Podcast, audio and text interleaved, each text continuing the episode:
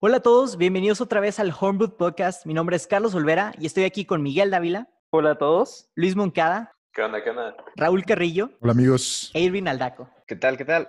El día de hoy continuamos con la segunda parte del tema de películas de terror. Si aún no escuchan ese episodio, les recomendamos que le pongan pausa a este y escuchen ese primero. La semana pasada hablamos sobre varios tema- temas sobre la historia de terror en el cine, las razones por las que se crea este tipo de películas, las razones por que la gente consume este tipo de contenido y finalmente nuestras opiniones acerca de este género. El día de hoy continuamos con el tema y abrimos con el impacto que han causado las películas de terror en la cultura pop. Y yo quiero empezar, eh, yo creo que uno de los impactos que más ha tenido ha sido la película de Jaws o la película de Tiburón. Eh, hace poquito leí una nota donde el gobierno de Australia impuso una ley donde buscaba cazar a estos tiburones como que rogue, eh, no, no sé cuál sea la traducción en, en español, eh, con el, como que con el propósito, o no más bien, con la intención de decir, ¿sabes qué? Estamos protegiendo a la gente de la playa.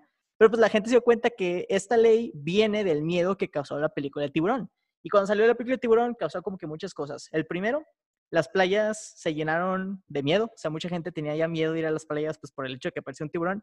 Y segundo, logró que el tiburón se volviera un villano que hoy en día sigue muy presente. Si bien es uno de los animales eh, que realmente no le hacen mucho daño al hombre, o sea, la mortalidad de, de tiburones está muy abajo, siempre se ha visto como el terror del océano, ¿no? Entonces yo creo que ese es el primer ejemplo que se me viene a la mente cuando hablas de cómo una película de terror impactó en la vida de los humanos. Pues sí, yo, yo también este, vi ese ejemplo ahí investigando en el internet y a mí lo que me parece un poco, bueno, ridículo e interesante al mismo tiempo es eso, ¿no? O sea, lo, que dices de el tiburón se ve como esta amenaza constante de, de asesino a humanos, ¿no? De que un asesino serial, cuando en realidad las vacas o incluso las máquinas dispensadoras de comida al caer matan más gente al año que los tiburones. O sea, es más, mucho más fácil que mueras por cualquier otra cosa casi que, que por un tiburón, que realmente como animal, dicen, estadísticamente rara vez se acercan a los humanos. O sea, son, son muy casuísticos las, las ocasiones en las que pasa eso, ¿no?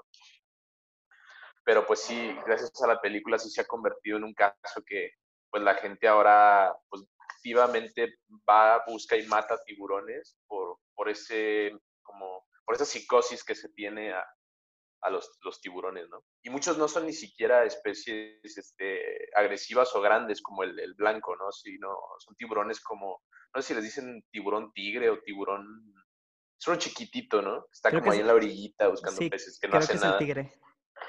Él también tiene el tiburón O sea, ballena. son, no sé, ajá. El martillo, güey. Está chido.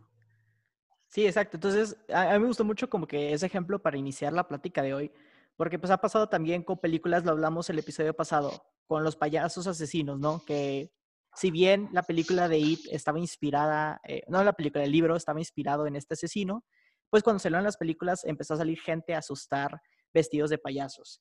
Eh, también ha pasado con la. Ah, Las películas de la, exactamente. Este, ¿qué más tenemos? Tenemos ejemplos, algo que también donde el cine de, de terror ha estado muy como que presente, es siempre lo han parodiado. Están, existen películas como las de Scary Movie, que son súper famosas. Eh, yo creo que una de las escenas más famosas es la de WhatsApp, donde la máscara de- del, del...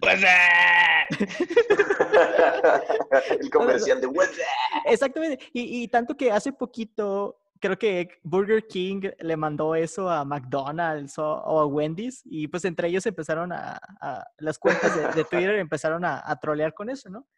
Eh, tienes eh, películas que también se burlaron de, la, de Jennifer's Body, ¿se acuerdan de esa película? Con esta Uf, Mega- con- Megan, sí. con Megan Fox, Megan Fox. y ¿cómo se llama la güerita? Eh, ahorita no me acuerdo, pero es la de mamá mía. Digo. Este, y, hice una, una parodia que creo que era The Student's Body. Eh, tienes Drácula, que es muerto pero feliz, donde se burlan del personaje. ¿Y dónde está el fantasma que se burla de la película Actividad Paranormal? Entonces, Twilight. Güey, no te entendí. O Ah, sea, creo que- hubo una creo que parodia la de está la de. fantasma está buenísima. Si es la que yo creo, está buenísima. Hubo una parodia de la de, de- la de Jennifer's Body. sí, güey, se llama Student's Body. Güey, la de Jennifer's Body de por sí ya es una parodia, güey. Sí, güey. Hicieron una Amanda parodia de la Seyfried. parodia, güey. Se llama Amanda Seyfried, ya me acuerdo. Ándale, Amanda, Amanda Seyfried. Entonces, a, a mí Ah, me- la de los ojos grandototes. Sí, güey. Exacto. A mí también, ponle tú, eh, en, en, en cosas más modernas está Rick and Morty. Donde hay un episodio donde se burlan de Freddy Krueger, donde... es Ah, el del que- bitch. Exactamente, para ver el personaje. Entonces, digo, quiero, quiero también escuchar los ejemplos que ustedes han visto sobre cómo las películas de terror han im- impactado a la, a la cultura pop. Pues también se han hecho iconos, no sé si eso sería como algo que se podría decir. Por ejemplo, Scream, lo ves en stickers, lo ves en, este, ¿cómo se dicen? Pues mercadotecnia, o sea, que se ha mercadotecnizado eso. Ah, pues, pues para mí hay tanto ejemplos eh, buenos de como viralización de contenido de horror, como dice Mike, donde tienes eh, eh, la novela original y luego la película y luego la parodia y luego el meme y luego el, chiste, o sea, es como, eh, toma como mu- muchas facetas diferentes el horror, desde el horror original hasta la risa que puede también ser o también como un aspecto muy oscuro, porque como lo mencionabas, bueno, con Scream o con otras películas que son como de asesinos seriales, también llega a pasar, sobre todo en Estados Unidos está más documentado, que llega a ver lo que dicen eh, que son copycat killers, o sea, gente pues desquiciada que ve estas películas, ve los asesinatos y decide salir y cometer asesinatos similares como rindiendo honor o buscando fama como el asesino original este, y sí llega a ver como que estos este, que copian ese tipo de conductas y sí es algo un poquito más terrorífico, ¿no? Porque es vida real. Y como nunca has visto, güey, al vato que se pone como una aleta de tiburón y luego va así de que en la playa asustando a la raza. Ah, Así como esos, Monkey, ¿te refieres? no, no, no me refería güey. No, ¿a qué se refiere? Me refería como, como la gente que va y copia, copia tipo al zodiaco y cosas así, o sea, que, pues no sé, tipo Criminal Minds, la gente que ha visto Criminal Minds seguro ya sabe. O sea, que se ha hecho como una cultura de, de pues, asombro o de ah, idolatración a los asesinos debido a eso. Encuentran la inspiración en las películas. Exacto. Pues que yo, si- yo- yo siento que el impacto en general está bien cabrón cuando estás niño, güey, cuando estás morrido. Como que psicológicamente te afecta más cabrón a temprana edad. Yo siento que es porque estás más moldeable. O sea, todo estás aprendiendo apenas a reconocer patrones y todo ese pedo. Entonces, este, pues cualquier cosa que veas, güey, cualquier cosa que escuches, eh, cualquier otra película, este, pues te va a inducir como que ciertos comportamientos ahí, al futuro. Por ejemplo, en el caso del, de uno que vi yo, el de la monja, güey, la película de la monja de, o sea, del el spin-off, este, o sea, chingo de raza ahorita le tiene miedo a las monjas, güey. Y, y pues las monjas, pues, pobrecitas, güey. Güey, las monjas, güey. Sí, algo que, que pasó, mi, mi hermana vio esa película, la de la monja, y me contó que una vez andaba de que scrolleando Facebook, y güey, con solo ver la, una imagen o un GIF o un video de la monja, güey, se as- como que le volvió a brotar el, el susto de, de como ver la película. Y son cosas que las películas de terror causan, ¿no? O sea, se quedan para ti para siempre. Tanto las hayas visto como las no. O sea, mucha gente reconoce la frase, la de Here's Johnny, de The Shining, sin la necesidad de ver la película. Mucha gente conoce personajes como Drácula, Hombres Lobo, sin ver el material original, ¿sí? O sea, eh, películas como Harry Potter han incluido a los licántropos como parte de, de su cultura. Eh, los vampiros cuando crearon las historias de Twilight. Entonces, como que... Güey, pues hasta Shakira, güey. tiene ¿sabes? sus canciones que es una loba y cosas así, güey. O sea, no, es- no estoy creo, mamando, que, güey. creo que ese era otro tipo de loba, ¿no? No, no, no. No, dice una, una diosa licántropa, güey. O sea, suena, suena una pendejada, güey, pero. O sea, es, también es una influencia, güey, de las películas que llegan hasta incluso a cantantes, güey, cosas así. Pues la, la, la canción de Thriller, güey, de Michael Jackson. Ah, thriller, Sí, sí. totalmente. o sea, tiene- tienes... No sé cuál es esa. O sea, no sé La qué canción es esa. Everybody. Su video musical es puros monstruos, güey. Ah, ¿en serio? Sí, güey, nunca La has de visto. Backstreet Boys. ¿en No, güey, nunca la había Sí. visto. Nunca la había visto y me encanta esa canción. Ese video es de que son hombres lobos, momias, vampiros, o sea, todos los metas ahí están, güey, en ese video y todos bailando al mismo ritmo y la madre, güey. Pero ese es el punto. ¿Y, y a qué crees que se debe como que esta rápida adopción de las películas de terror en, pues, en nosotros? Pues gran impacto, una imagen, o sea. No sé, güey. A mí en lo personal, güey. Este, el, el, los muñecos, güey. Yo le tengo una fobia. Bueno, no es, no es fobia. O sea, no me causa problemas ahorita. Es más como que cuando estaba chiquillo, güey, a mí me decían el nombre de Chucky y yo me cagaba en el instante. que, ah, los muñecos diabólicos eran lo peor, güey. No me los podían mencionar, güey. No podía, o sea, no podía haber un, no sé, güey. Esas, las monas que te, da- eh, que te ganabas en las, en las ferias, güey. Unas Ah, muñecas así con trenzas de que, que estaban así como que tamaño morro real de seis años, yo creo.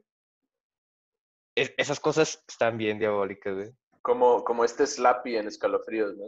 Sí, la mujer lagarto. güey. Ándale, güey. Y pues ya ahorita ya me aventé todas las de Chucky, güey. Está con madre, me dan un Sí. chingo de risa. Ya lo Este, superaste. ¿Viste la última? Ya superé, ya superé mis miedos, güey. La última también está bien WTF, güey. Pero, por ejemplo, o sea, si, si a mí ahorita me, no sé, güey, por ejemplo, me voy a dormir con un familiar o, o no sé, en otro lugar, si en el cuarto, güey, hay un muñeco, el- lo que sea, güey, así de que típico que ponen un muñequillo de porcelana, güey, así bien tétrico en algún lado en el cuarto, no voy a dormir tranquilo, güey. Güey, entonces no has superado tu miedo, güey. No seas mentiroso. No, güey, realmente no, güey. El, el temor es primordial y sigue ahí primitivo, güey, dentro de mí. Ahorita que dices, cocolizo, güey. ahorita, ahorita que tocaste el tema de muñecas, me acuerdo una vez que Miguel me andaba contando de, de una ca- la casa de una amiga que estaba llena de estas muñecas, ¿no? Que estaban poseídas y así. Uf, Y me acuerdo que igual si quieres ahorita cuenta la historia, pero a mí lo que me saca mucho de onda y me choca Cuéntale que el cabo no quiero dormir, güey. es que yo jamás, o sea, no- jamás he visto una película de terror de muñecas, ¿sí? Sin embargo, la cultura pop, como que quiero no, me, me exacto, o sea, yo sé que tengo que tener cuidado con las muñecas de porcelana. ¿Por qué? Porque, porque lo he visto en caricaturas que no estaban hechas para eso. Y pues como que lo vi ahí y luego la gente lo comenta y luego lees historias y luego hay memes. Entonces como que por más que quieras evitar ver películas de terror, vas a llegar a conocer de, de eso. sí. Deja tú, güey. Sí. Se- es- ese pedo de las muñecas se ha vuelto así literal de que impactado en la, en la cultura pop tan cabrón que hay raza. O sea, hay marcas de muñecas diabólicas, literal, para venta. Ahí y hay está- gente que colecciona esos pedos, güey. Sí, güey.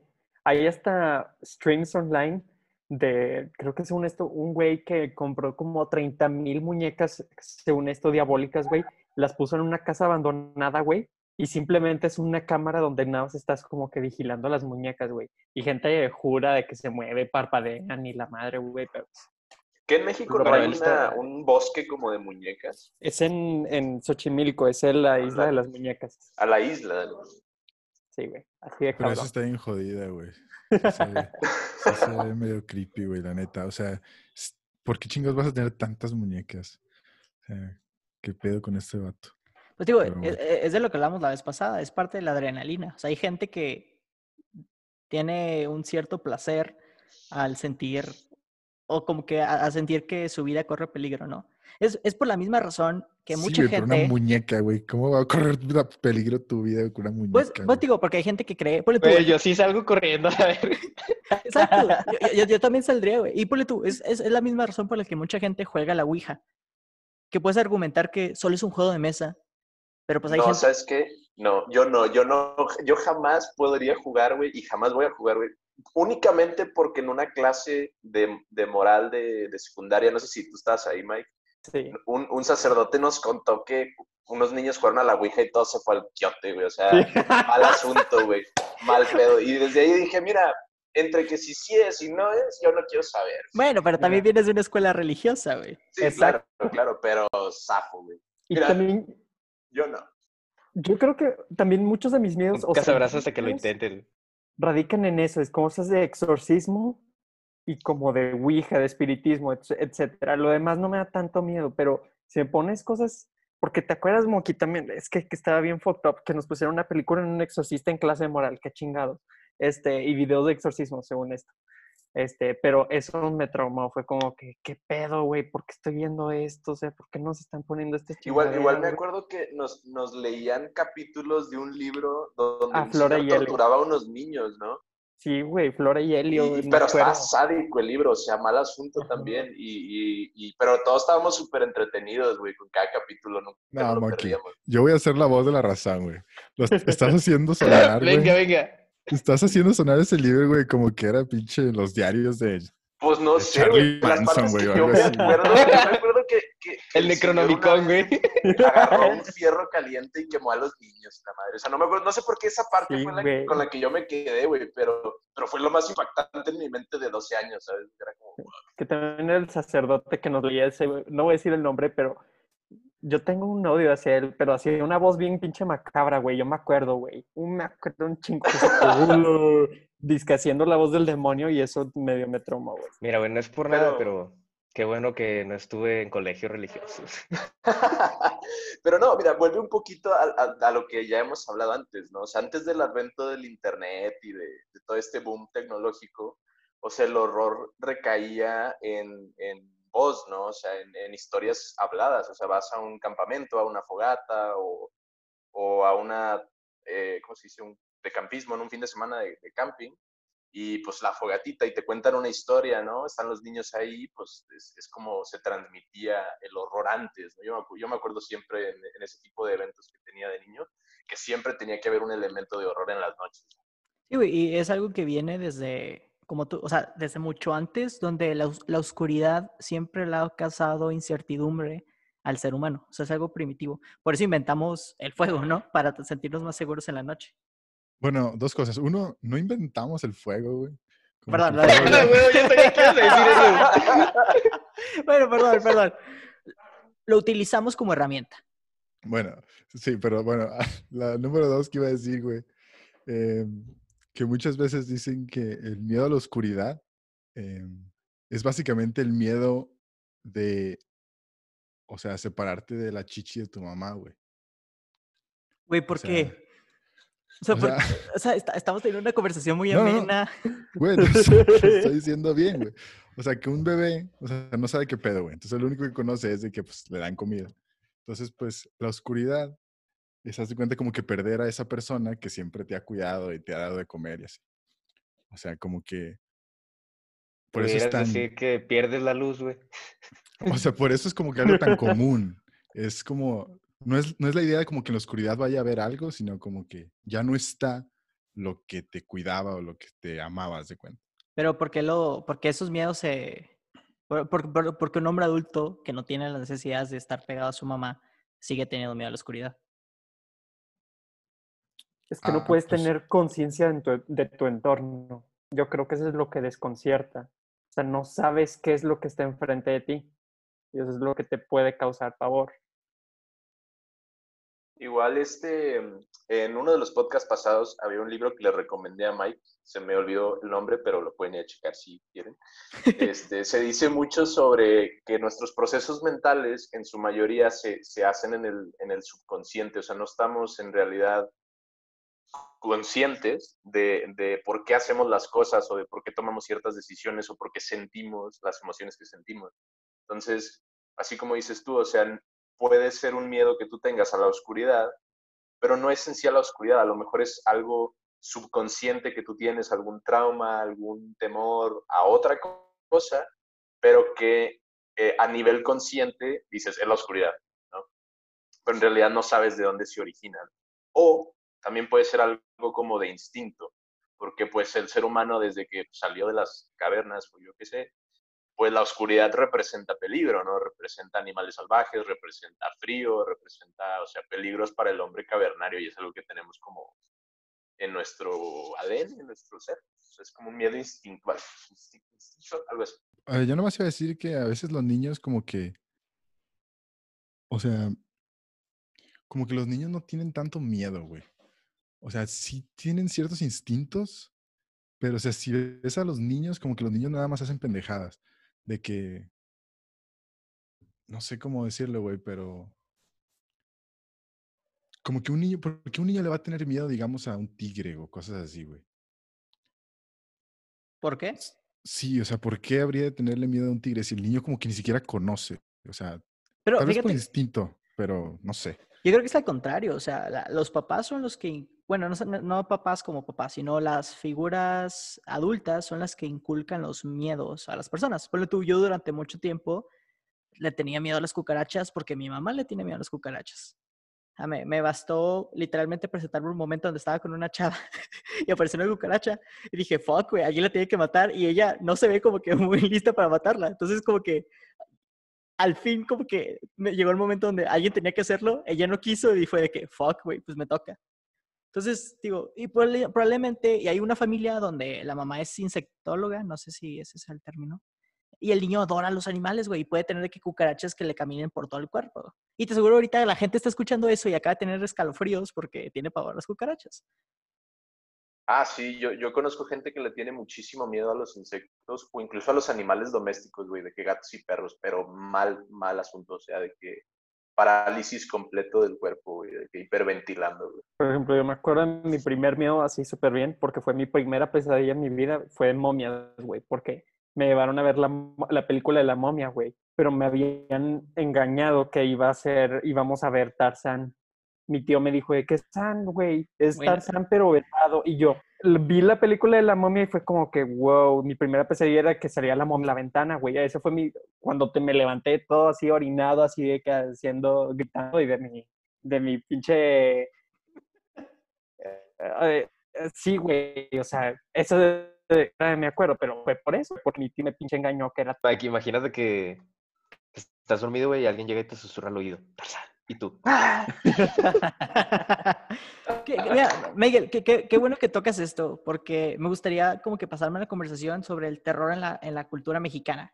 Entonces, si, bien conocemos que el terror viene de nosotros en tiempos antiguos, creo que México es un país donde tiene mucho material. O sea, tenemos a personajes como el Chupacabras, tenemos a La Llorona, tenemos a Nahual. Y creo que uno de los personajes eh, que más tenemos en las historias o leyendas de terror es el diablo. Y creo que se debe a que somos un país, eh, en su mayoría, que las personas son creyentes, eh, son católicas. Eh, bueno, tú, yo me acuerdo un chorro, un chorro de tercero de primaria. A la maestra se le ocurrió que cada quien tenía que llevar una historia de terror, güey. Así. Entonces yo, siendo un niño normal, llevé una historia bien X, güey. De esas de, ay, se le apareció el fantasma así. Pero tenía una amiga, güey. Sí, güey, o sea, porque me conoces. Tenía una amiga, este, no sé si quiere que diga o no su nombre, pero igual ella se acuerda, que lleva un libro de historias y mitos de la cultura mexicana.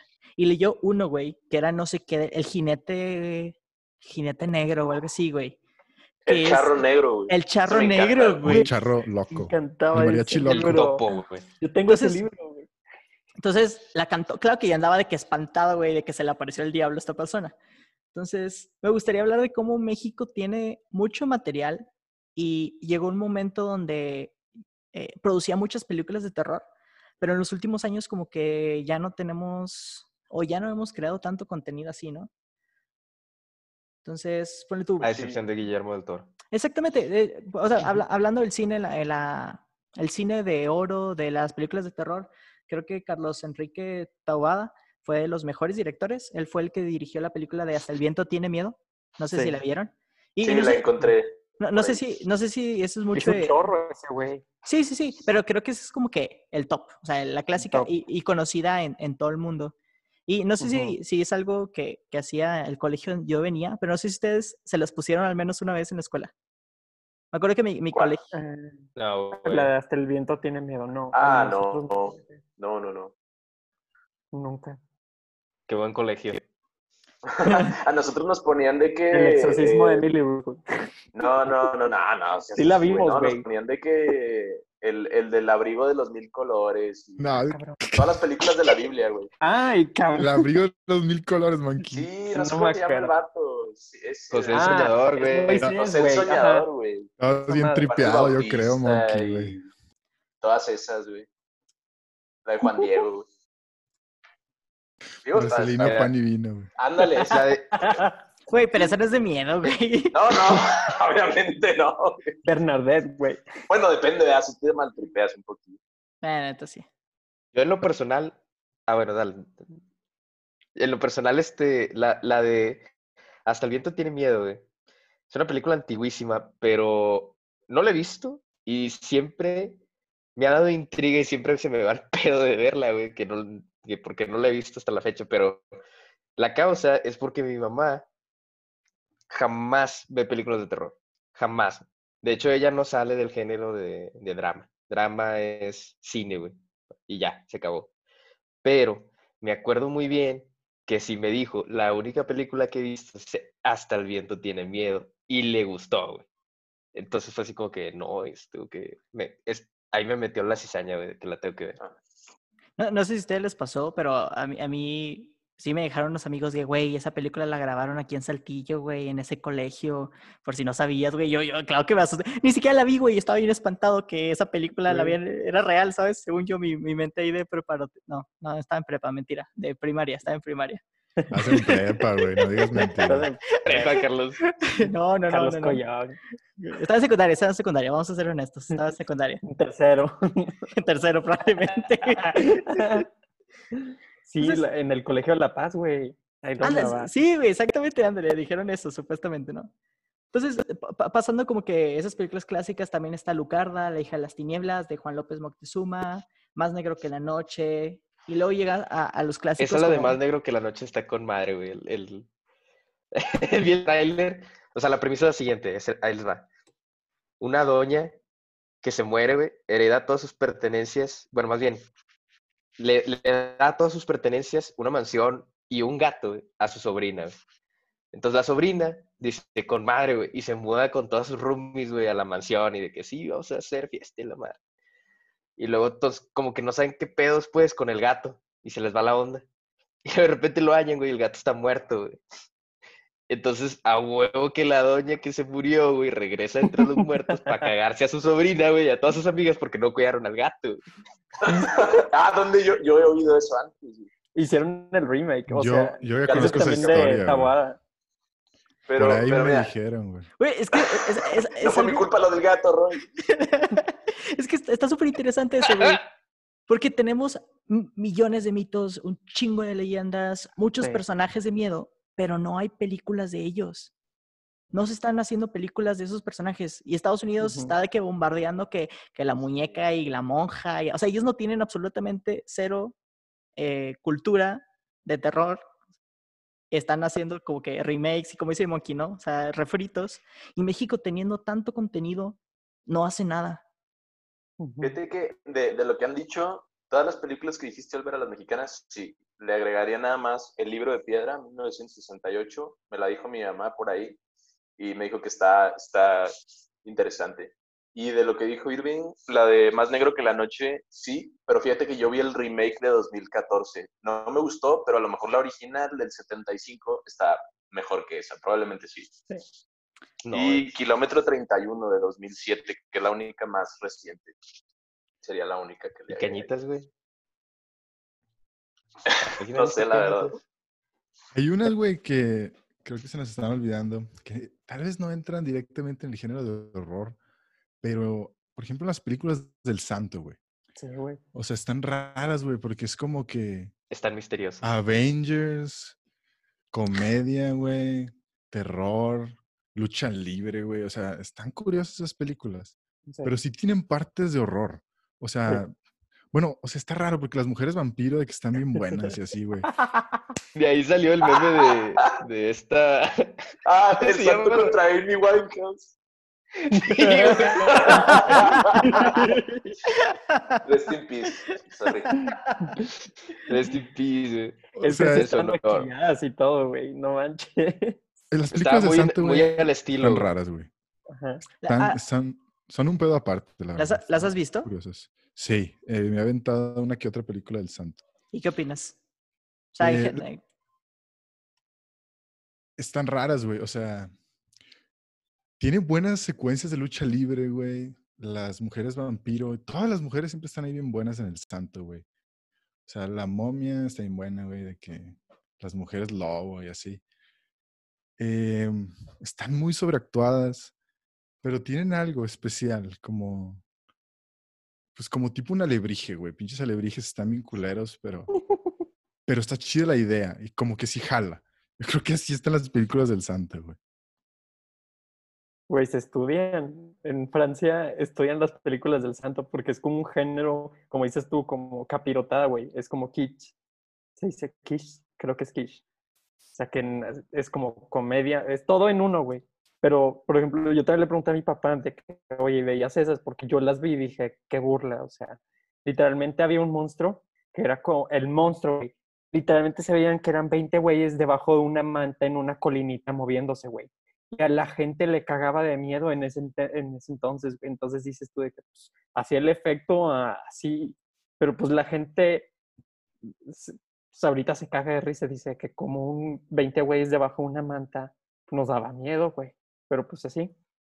Pero como dices tú también, volviendo a lo de México, México, o sea, tenemos un acervo de leyendas que podemos explotar, pero lo único en lo que he visto que lo explotan es en las este, por ejemplo, la de las animaciones para niños de la leyenda de la Nahuala, las momias sí. de Guanajuato, este, la Llorona, que sí dan miedo más o menos, es un poco, Sí, o sea, porque tienen, tienen jump scares, güey, para hacer animaciones para niños, pero hay un chorro de cosas. Y ese libro, por ejemplo, ese de leyendas, güey, tiene unas chingonas, güey. Y lo mejor de aquí de México es que casi que cada región tiene su, sus propias leyendas, güey. Y son muy, muy regionales, así de que los mayas tienen sus leyendas mayas, güey, que son de miedo. Y tú dices de que no mames, güey.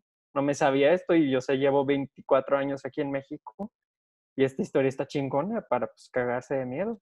Güey, y, y el mexicano es, es masoquista, o sea, nos encanta Sí. que el chile nos mate, nos encanta. cabrón. O sea, hijo. Ay, hijo. O sea, El charro. Va a venir por ti el charro sin cabeza, güey. El charro negro, güey. ¿Dónde andará la cabeza del charro, güey? a, a lo que me refiero es, o sea, mucho- muchos de nosotros hemos, hemos ido a un rancho, ¿no? A, a a- a pasar tiempo con amigos alejados, güey. Y las conversaciones casi siempre... Como en, los- como en Brokeback. Sí, como en No, güey. No, Mira, continúa, espérate, continúa, perdón, perdón. Se va a escuchar, ah, voy, a ser breve, se va a escuchar mal después de eso que dijiste, pero ah, ustedes se acordarán que, eh, bueno, Mike, igual, que cada año por la escuela, cuando estábamos allá por primaria, este, íbamos al menos una vez de, de campamento, ¿no? A, a, eh, retiro de camping, ¿no? Sí, este, y inevitablemente las leyendas siempre, o sea, en las noches de fogatas o en las cabañas siempre llegaban, ¿no? Y era como el típico, o sea, el monstruo de Teotepec era Candyman, según yo, eh, no sé si estoy Sí, mal, pero según yo era Candyman. Y era de que siempre iba a llegar por la noche y el que estuviera durmiendo en la ventana ahí se lo iba a chingar con el gancho, ¿no? Y yo no sabía que Candyman era un personaje real de una película. Yo siempre me quedé con que era un monstruo de ahí, de Teotepec, y se acabó. No, güey. una vez que era una película gringa de un güey que en realidad era un monstruo Va a real. salir que una película. abejas, y tenían ganchos. y así. O sea, yo no sabía, pero como que no se te ocurre cuando eres niño que a lo mejor los que te están contando la historia la sacaron de algún lado. Es que de hecho es lo que pasa en, en muchas historias. Porque yo Monkey, o estaba sea, en la ventana, güey. Sí, güey. durmiendo en la ventana. De- Qué horror. eh, o sea, eso que dijiste lo repiten, en, en- de hecho, en la película de Rosemary's Baby. O sea, cuando dices este, el, el, el nombre de que en el espejo, es la leyenda de que si dices el nombre en el espejo tres veces se te va a aparecer y se van a apagar las luces del, del baño, güey, o algo así. Entonces, es la misma con el Candyman, güey. Como que es, es, es una leyenda urbana muy, muy, muy antigua que se retoma en diferentes, eh, eh, con, con diferentes, este, no sé, eh, monstruos o lo que tú quieras. A lo que iba con el masoquismo, gracias por el bullying. Era que, cierto. era que nos, o sea, nos encanta y me estoy incluyendo, a pesar de que no soy una persona que consume, me gusta escuchar las historias de, güey, es que a mi abuelita le pasó esto y es que en otro lado estamos haciendo esto, güey. Y todo mundo, a- con todos los amigos que me he topado, todo el mundo tiene su propia historia de, güey, me pasó algo súper paranormal. Porque pues México, ¿cuál, ¿cuál era esa frase muy famosa de México? Es un país surreal, ¿no? Surrealista, este, Surrealista. este Dalí, ¿no? No, no, no, no fue Natalia Dalí. Jodorowsky, No, güey. creo que no fue. No, no, no creo que haya sido Dalí. Fue un, fue un escritor. Gandhi, Fue un-. No, no. Entonces, es, La madre Teresa. digo, me gustaría mucho ver que que aprovecharan esta cultura que se tiene y expusieran más como que el contenido mexicano. Siento que alguien que lo ha estado intentando hacer, sí, no, es Guillermo del Toro. O sea, él empezó con una película súper famosa que es la de Cronos, que ganó 22 premios. Eh, también hizo El Espinazo del Diablo. Eh, ha hecho El Laberinto de Fauno, si lo quieres considerar como que de miedo, suspenso, algo tipo de terror. Eh, incluso su, su, última película, que fue la de La Forma del Agua, pues tiene un monstruo, ¿no? O sea, Guillermo del Toro es conocido por, es el papá de los monstruos, ¿no? Es como que le, gusta mucho ese género. Y algo que me gusta mucho de él, además de que tiene buena cinematografía y muy buena historia, es que a veces el monstruo no es el fauno, no es el monstruo del agua, sino el mismo ser humano. O sea, si recuerdan esa película, eh, de esas dos películas que son las primeras que se me vienen a la mente, realmente el villano es el humano. Entonces está muy padre, porque siento que poco a poco, eh, y, y es a donde me quiero pasar el siguiente tema, es las historias de terror han pasado un poquito de, oye, existe este ser sobrenatural que quiere por ti, a el humano es el villano. Y están tratando más terrores psicológicos. Eh, la Get Out, hablamos el episodio pasado, eh, ahí el villano pues es, la gente blanca, ¿no? Eh, que quiere como que aprovecharse de la gente, de la gente negra. hay muchas películas... en Hellboy la aplicaron igual. Exactamente. Entonces, ¿cómo ven a esta transformación que ha tenido el cine de terror, de pasar de monstruos o terrores así de arañas gigantes a terrores psicológicos? Yo creo que era, pues la verdad, necesario porque ya estaban explotando mucho el concepto de tener un monstruo como para, o un fantasma para causar terror. Y pues en parte también las nuevas generaciones ¿Te acuerdan? O sea, platicamos la vez pasada que, por ejemplo, yo tenía primos que ellos desde chiquitos veían películas de miedo, entonces el hecho de que ese tipo de cosas ya no les afecta significa que se necesita una nueva, un nuevo tipo de eh, cine de terror para causar terror.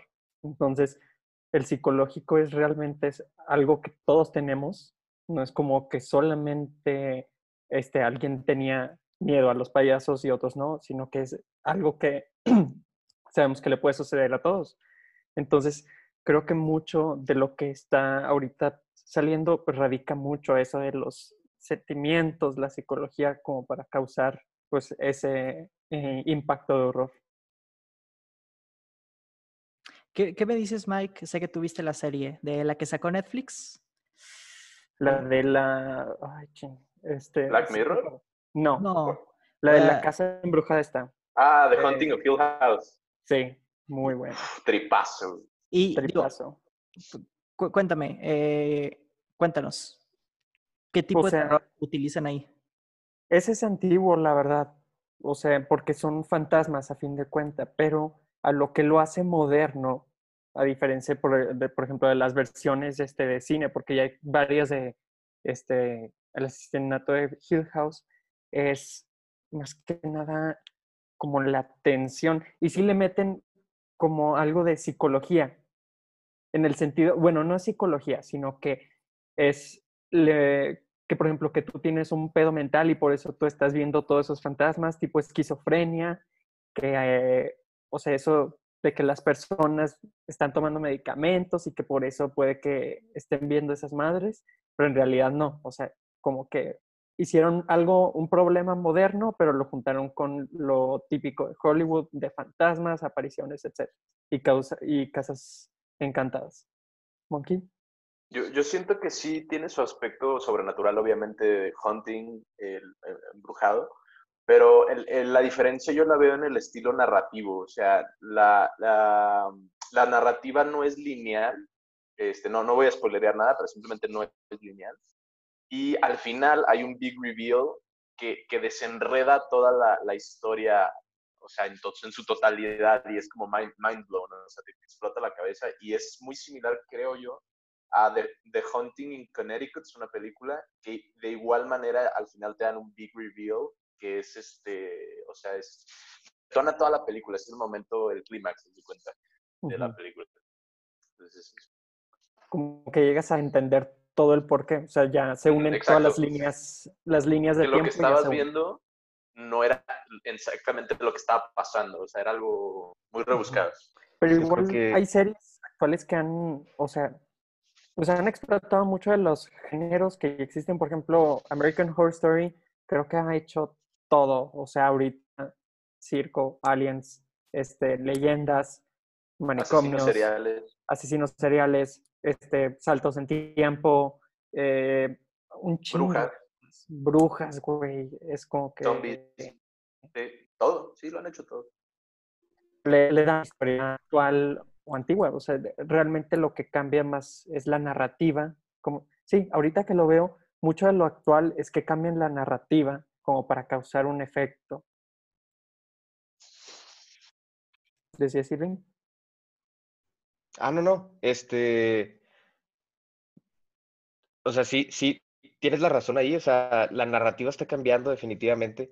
Yo creo que, o sea, sí, sí vamos a ver hoy en día un poco más de, creatividad ahí en el género, metiéndole más a ese rollo de- del terror psicológico, porque eh, ahorita está cabrón asustar a las nuevas generaciones. O sea, las nuevas generaciones, ellos, o sea, muchos están acostumbrando a los jumpscares, se están acostumbrando a los sonidos así que de, de 0 a 100, así que te saltan, es el sentir la adrenalina al instante.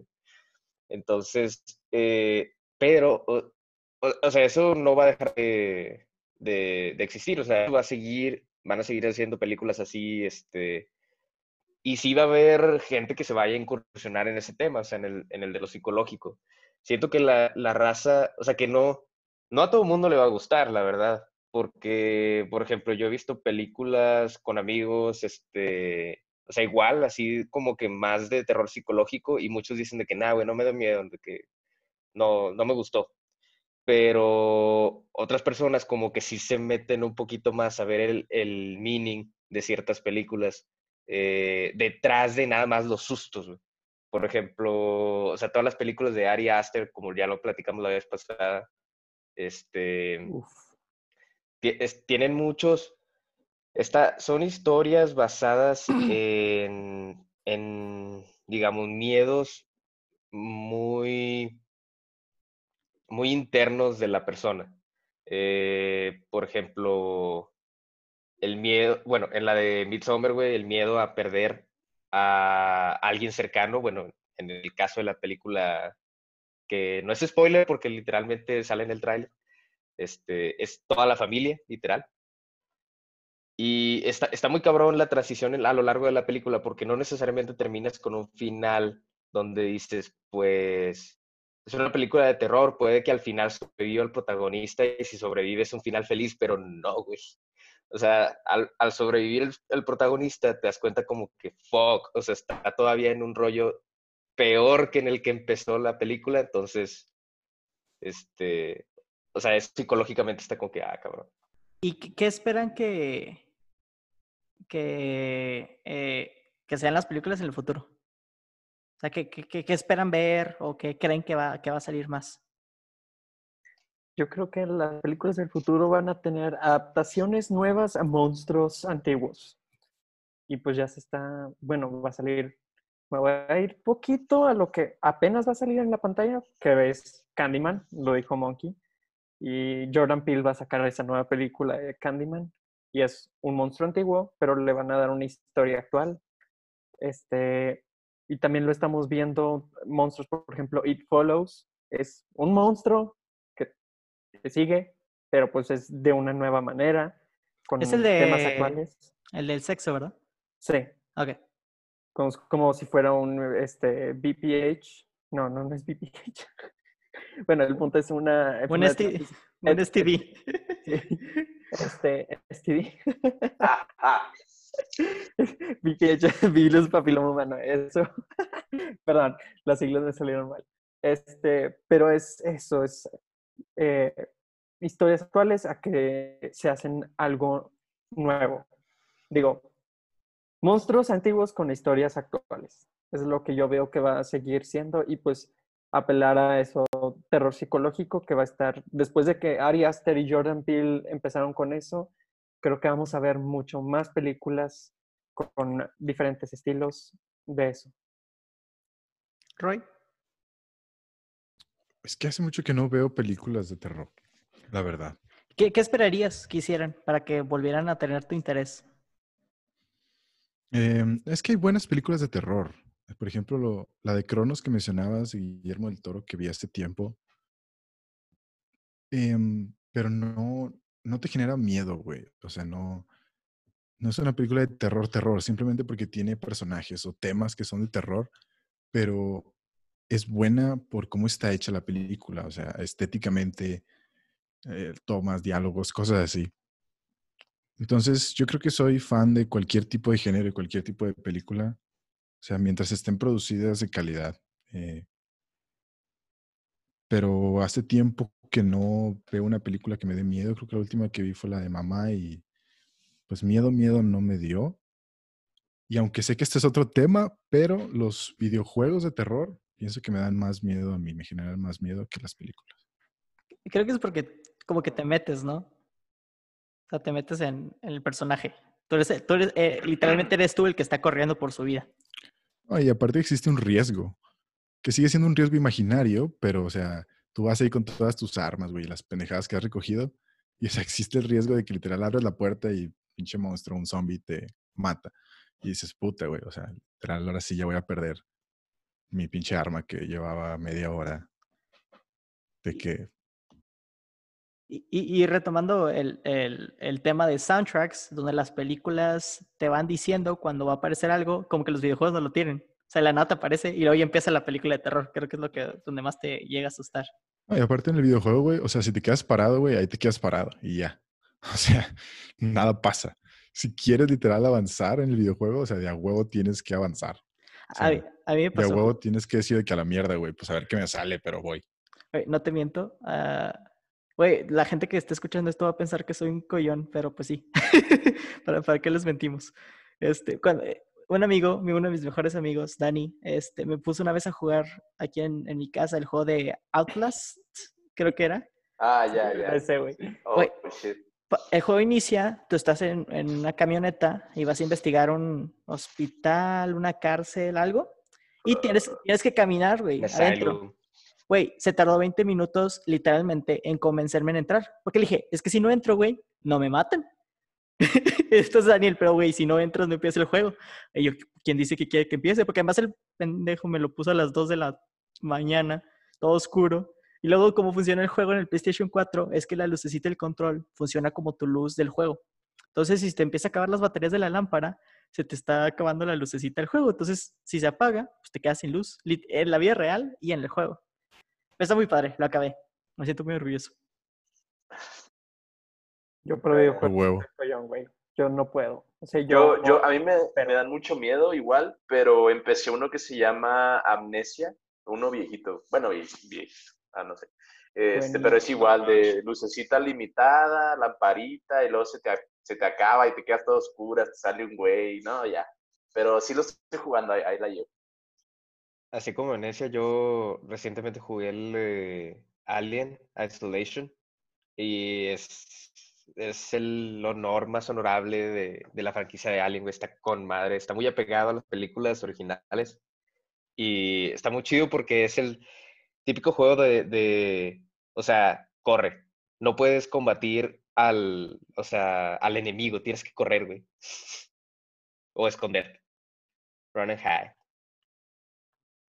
Yo creo que, digo, para, para continuar, porque se nos estaba medio acabando el tiempo, no puedes hablar de películas de terror sin no tocar la celebración más popular que- que- de miedo, que es Halloween. Eh, y probablemente este año no vayamos a celebrar Halloween como estamos acostumbrados por temas de, de coronavirus, pero sé que es un tema que a Monkey le encanta, le apasiona, y quiero que nos diga qué opina de cómo Halloween se ha visto influenciado por las películas de terror. Mira, yo, yo voy a dar tres, tres eh, eh, temas aquí, rapidito. Uno, a mí me encanta Halloween. Obviamente soy imparcial porque mi fecha de cumpleaños cae cinco días antes. Entonces, una de mis fiestas fue Halloween también. Pero la festividad en sí me encanta, por todo lo que conlleva, número uno.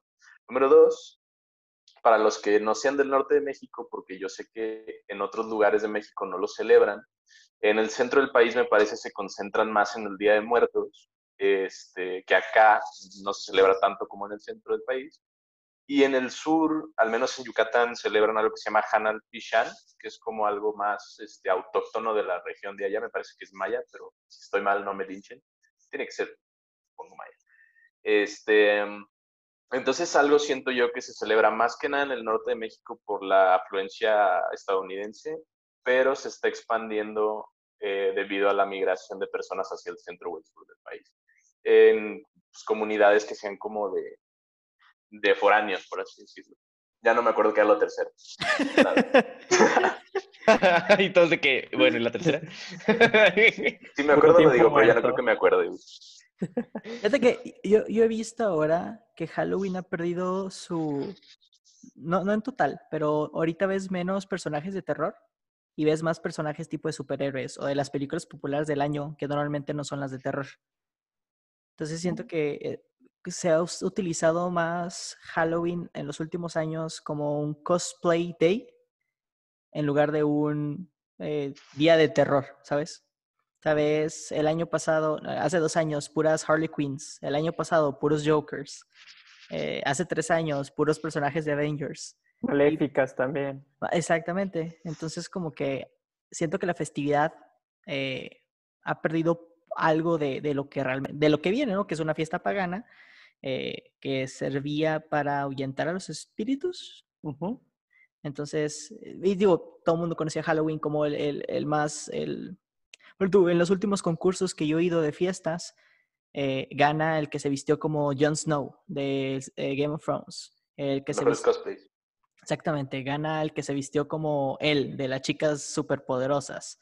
Y no, y, no, y no gana necesariamente la persona más, pues más terrorífica. Es y, lo más creativo, ¿no? Sí, gana el más creativo. Y normalmente el más creativo no es el de las películas de terror, porque últimamente las películas de terror ya no tienen monstruos. Como que todo se ha ido relacionando, ¿no? Y en cuanto a... Exacto. Y, y, en cuanto a, a, el Día de Muertos, que es de, de las eh, celebraciones más bonitas que tiene México, fíjate que me siento muy feliz que después de la película de Coco, como que más gente revivió como que esa eh, ganas de hacer un altar. Porque si bien en el norte, exacto, en el norte yo no conozco mucha gente que lo haga, no, no es una cultura que tenemos, pero como que en el sur eh, sí es algo muy fuerte, pero gracias a la película de Coco, como que familias eh, en otros lados del país fue de, ah, ¿sabes qué? Qué padre que nos haya representado una película americana también, con la canción de Recuérdame y así como que mucha gente le, le pegó a lo emocional y he visto como que, que la, la fiesta ha tenido más empuje. También ayudó mucho la película de James Bond, la que se grabó aquí en México. Entonces, me, me, gusta que películas extranjeras que no tienen la necesidad de, de, representar bien a la cultura mexicana, porque casi normalmente las películas eh, americanas no lo hacen, le han traído como que mucha popularidad a este evento. Ah, porque también es un disfraz ahorita muy popular. Catrín, Katrina, eh, Frida Kahlo, Katrina, o personajes hechos calavera. Sí. Eso ha influido mucho, o sea, en parte para, para Halloween, o sea, de parte de nuestro México para todo el mundo. Pues sí. Ahorita que dijiste pagano, me acordé de la tercera, güey, que al menos en una ocasión en la escuela, eh, no sé si Michael Rey se acuerden, nos, nos, repartieron un volante que decía que las familias no debían celebrar Halloween, que porque era una fiesta pagana, güey. No estoy para nada resentido, güey. Totalmente resentido, güey. Eso, Ay, pero... eso y que el Halloween pasado me tocó celebrarlo en España y fuimos una de las poquitas casas en mi pueblito de 50 personas, güey, que dimos dulces, güey. Los niños estaban de que flipados. Shout out a Sardón de Duero. Hostia, tío. Es que sí se ha desvirtuado un poco. Yo propongo que en este Halloween Está lleno de ver Halloween. Regresa el terror, güey. Yo digo que nos juntemos, compremos una Ouija, güey, y hacemos un live stream. digo, yeah. para revivirlo. Para celebrarlo como se debe, lleno de Exacto, terror wey. y ansiedad y miedo. Exacto, güey. He escuchado tantas historias de mi abuelita, de mis tíos y todos de siempre, siempre hay una madre que sale mal cuando ellos juegan este Ouija. O sea, no les no les repercute en el momento, pero en el futuro es como que, no sé, güey, cáncer o se muere un familiar no o seas así bien culera. Entonces yo, sí, güey, pues es que está bien, o sea, el asunto, güey. sí. O sea, lo, lo pintan bonito y así como que, ah, no. Y luego, por ejemplo, ¿viste la, una que era de Netflix, que era la de Verónica, que la, que la güey hizo una ouija pero casera, güey? Se supone que es lo peor, güey, que no puedes hacer una ouija casera. Es como si estuvieras haciendo un pinche volante de puros palitos y pegamentos, güey. No sabes a dónde vas a chocar, güey. No puedes controlarle, güey. Mira, Eso es lo malo. ahorita que estás... Está bien, Miguel. Gracias por tu opinión. Hay que comprarla de Hasbro, güey. en Soriana. En Soriana, güey. Mira, ahorita que estás diciendo esto, eh, como el tiempo ya, ya está, lo tenemos de que casi así, se me ocurre hacer una tercera parte de, de este capítulo donde podemos contar historias tanto personales como traer a una persona que sepa leer cartas y que sepa de brujería y de espíritus y así. Uh, Eh, no será la siguiente semana, pero la dejamos ahí pendiente en un próximo episodio. Hacemos la tercera parte de este episodio. ¿Qué te parece? Ok, entonces ya nomás hoy para cerrar tenemos un pequeño torneo donde vamos a ver a, a, eh, coronar al rey, al rey monstruo. Eh, El sí, rey monstruo, el rey monstruo. Si bien saben, eh, existe una categoría de eh, monstruos que se llaman, el, se consideran los monstruos universales de terror. Entonces, te- en esta ocasión tenemos a seis participantes y vamos a hacer un estilo bracket, donde el, el primer lugar va contra, el primer lugar del más fuerte va contra el octavo. Eh, empezamos a discutir quién tiene más fuerte y al final coronamos uno. Entonces, eh, súper rápido, empezamos eh, el primer lugar, que son los vampiros, contra el octavo, el sexto lugar, que es el hombre invisible. Entonces, a mi parecer, está muy fuerte el lado de los vampiros. Siento que se han representado en todos los aspectos de la cultura pop y es de los monstruos más poderosos porque pues le dieron todos los poderes sabidos y por haber. Sí. Y Pero bien, también están chafos, güey. O sea, también de que si les pones así de que la cruz y la pendejada. Güey, si les pones la cruz, que no sé qué, y ya con eso te los chingo.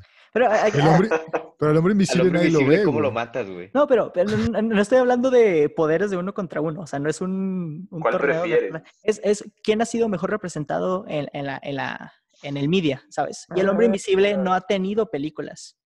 O sea, no- Pues no te Acaba puedes de disfrazar salir del una, ¿no? hombre invisible, güey. Sí. No, dos. Hay una muy viejita y una nueva, güey. Sí. Ajá.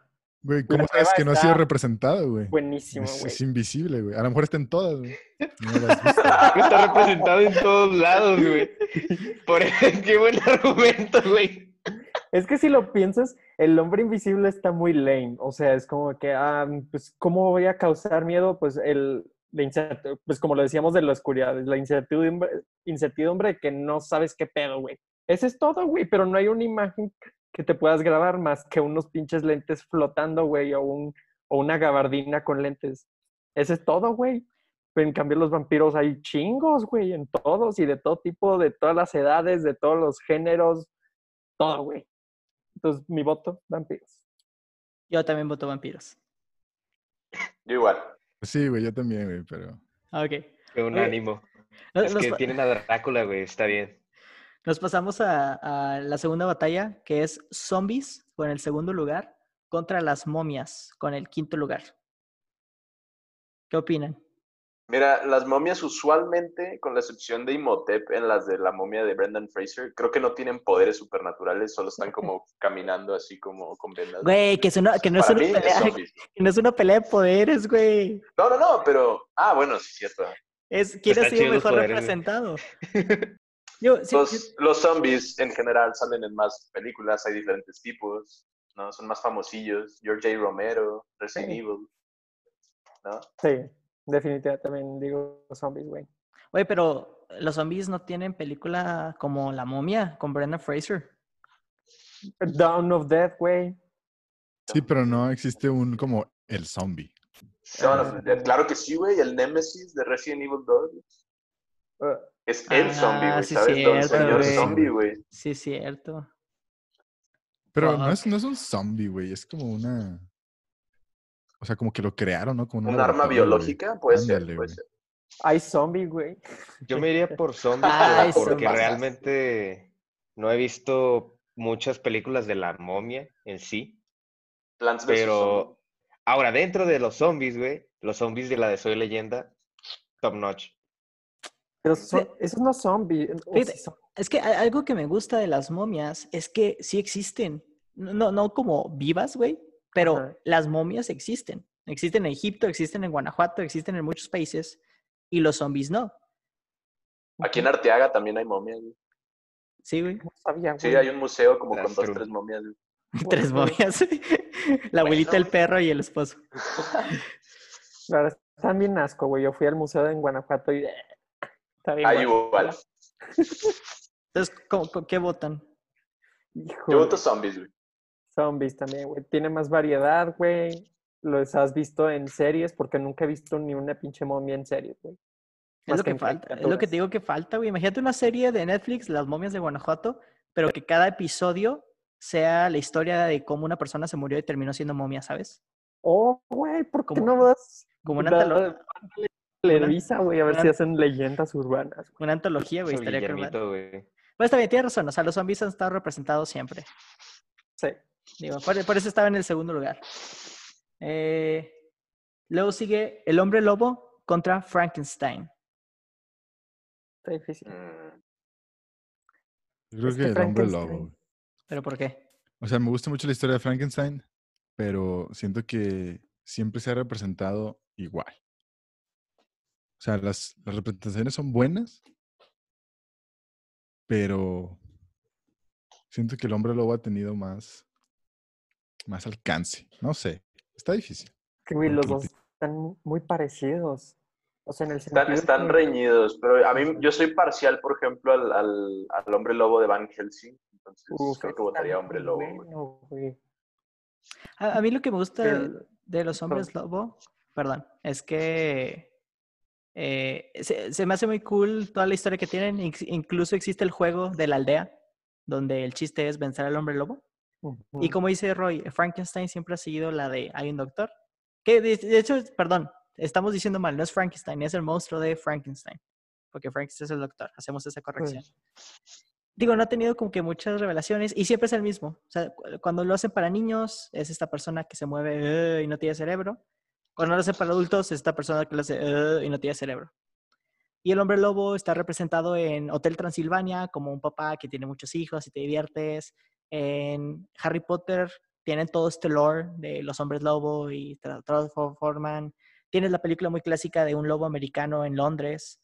Eh, tienes a Michael Jackson que se transforma en los padrinos mágicos. O sea, hasta hay una de Teen Wolf, ¿no? En Once Upon a Time también. En Twilight, güey.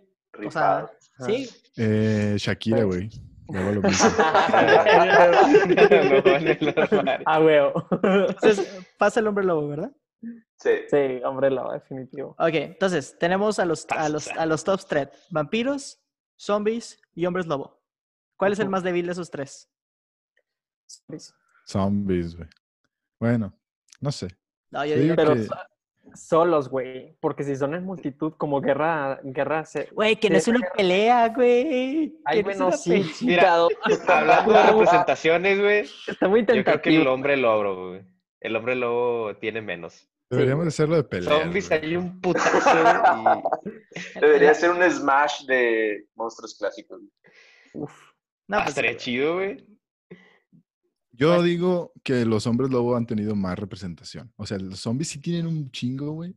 Eh, está difícil, pero como tú lo acabas de decir, o sea, no hay como Teen Wolf de zombies. Ah, bueno, pero también está el de Me enamoré de un zombie, güey. Y está el de zombie. La de mi mascota es un zombie también. No, pues sí, ganan los zombies. Creo Ok, que sí. entonces quitamos al hombre lobo. Sí. Ahora zombies Sí, contra vampiros. sí. Ok, ahora, zombies contra vampiros. ¿Cuál es el rey monstruo? Vampiros, por mí. Así, güey, En así que, o todo, sea, güey. no, no vas a discutir, no vas a pelear, güey. No, güey, es que están bien OP los pinches vampiros. Pero no es una pelea. es una güey. pelea, güey. ¡Chingado! si nos vamos a representación, yo creo que ¿Cómo que la si, vida... güey, güey, ¿cómo que si nos vamos? Todo el tiempo hemos estado hablando de representación. güey.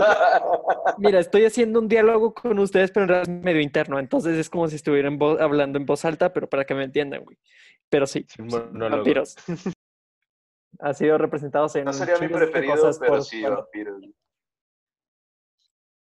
Güey, No, güey, o sea, yo pienso que, perdón que te interrumpa, Gritos, pero aunque el vampiro, o sea, está chingón y siempre es protagonista, güey.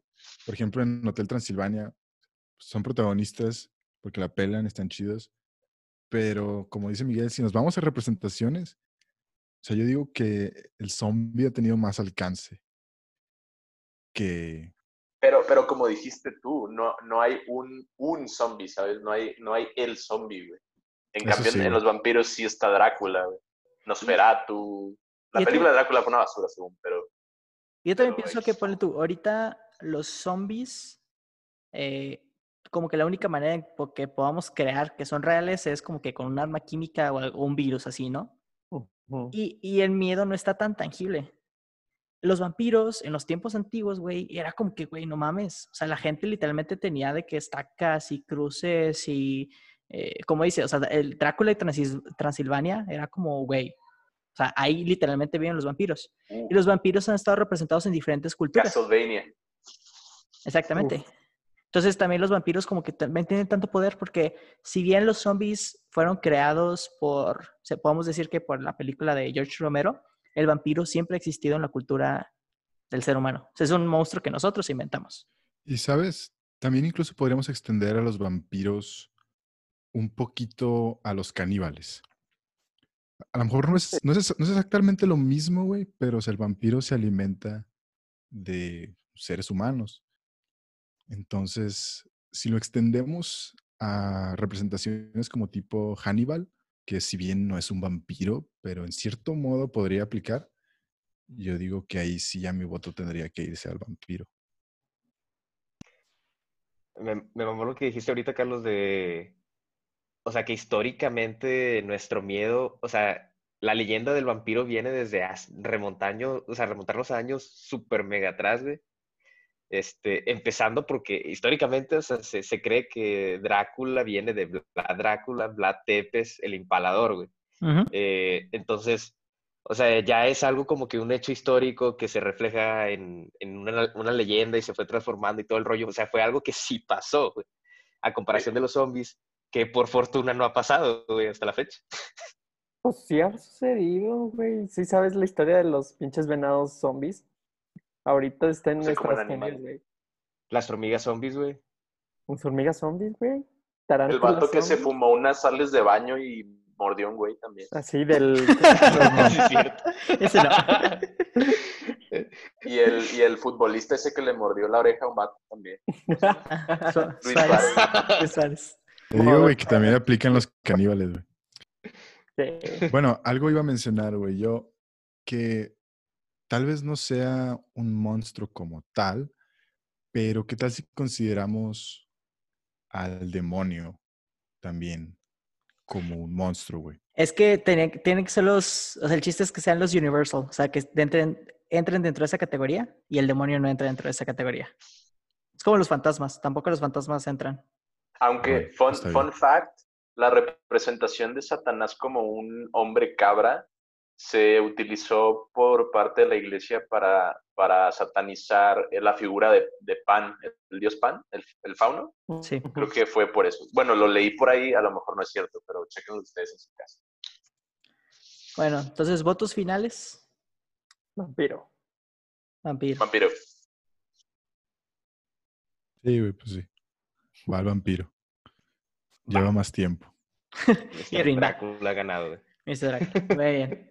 Shout out Perfecto. a las brujas que no entraron en la contienda, pero pues sufrieron bajas en Salem. Ay, qué triste, güey. Muy bien, pues como les mencionamos, al parecer va a haber una tercera parte de este capítulo. Espérenlo pronto, donde vamos a discutir un poquito más de nuestras historias personales de terror, así como traer a alguien que se encarga de leer cartas en el tarot, conoce espíritus y ha estudiado un poquito de hechizos. Esto es todo por hoy. Muchas gracias por escucharnos. Si quieren seguir conectados con nosotros, nos pueden encontrar en Twitter como arroba homebrewed-p o en Facebook e Instagram como arroba hmbpd. Ahí pueden comentar, darnos sugerencias, hacernos preguntas e interactuar con nosotros. Estamos casi en todas las plataformas para escuchar un podcast. Si les gustó, no olviden darle cinco estrellas para ayudar a crear una comunidad más grande. Nosotros somos Miguel, Luis, Raúl, y Carlos. Nos vemos en la próxima.